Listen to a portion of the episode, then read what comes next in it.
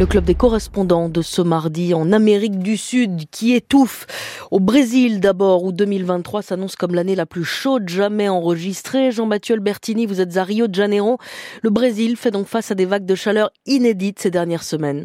C'est un printemps hors norme. Le 19 novembre, la plus haute température jamais relevée au Brésil a été atteinte dans la petite ville d'Araçuaí au sud-est du pays qui a dû supporter 44,8 degrés. Mais partout, les thermomètres s'affolent. Menaces sur les récoltes, sécheresse historique en Amazonie ou incendie immense dans le Pantanal, la plus grande zone humide du monde, c'est tout le pays qui suffoque. Si ces derniers jours, l'arrivée de pluie a mis fin aux incendies du Pantanal, elles ne sont pas suffisantes en Amazonie pour normaliser la situation à Rio de Janeiro, le décès d'une jeune fan de Taylor Swift lors d'un concert où plus d'un millier de personnes ont fait des malaises à cause de la température excessive a fait la une, mais ce sont les populations les moins favorisées qui sont les plus touchées, souffrant aussi bien de coupures de courant récurrentes que dans des transports publics mal climatisés. Avoir chaud au Brésil, ce n'est pas nouveau, mais ces vagues de chaleur sont plus fréquentes et intenses. On ne comptait pas plus de 7 jours de chaleur extrême par an avant les années 90, alors que depuis la dernière dernière décennie, 52 sont recensés chaque année. Et comment expliquer ces anomalies climatiques?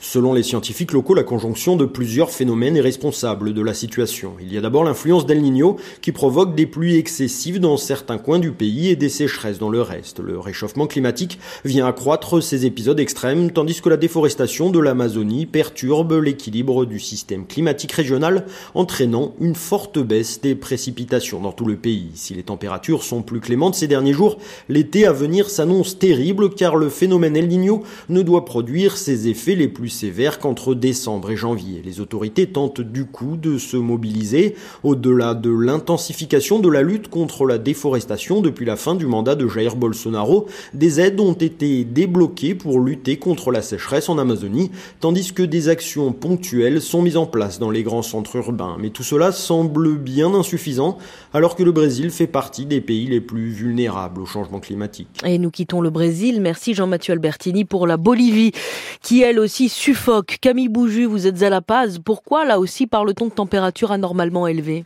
La Bolivie vient de connaître un mois de novembre atypique avec un climat extrême. Partout dans le pays, les locaux ne cessent de le répéter, ils n'ont jamais connu de telle chaleur. Ces dernières semaines, 15 records historiques de température ont été enregistrés dans le pays. Certaines municipalités ont vu le thermomètre frôler les 45 degrés. C'est le cas par exemple à San José de Chiquitos ou dans le Chaco au sud du pays. J'étais la semaine dernière à Cochabamba au sud de la capitale où il faisait encore jusqu'à 34 degrés alors que normalement il fait environ 25 degrés à cette époque-là.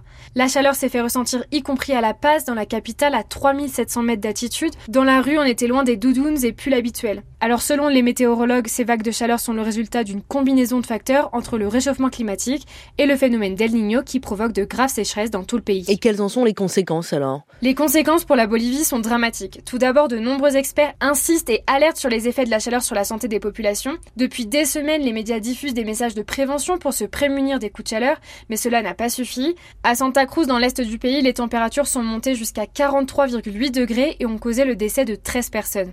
Mais plus globalement, c'est tout l'écosystème du pays qui est affecté. Par exemple, le lac du Titicaca a atteint un niveau historiquement bas car l'évaporation est beaucoup plus forte. Cela menace les populations locales et bien sûr les espèces qui se reproduisent dans le lac. D'autre part, les incendies qui avaient été maîtrisés fin octobre se sont réactivés. Les flammes ont même atteint certaines zones urbaines et brûlé des habitations en Amazonie.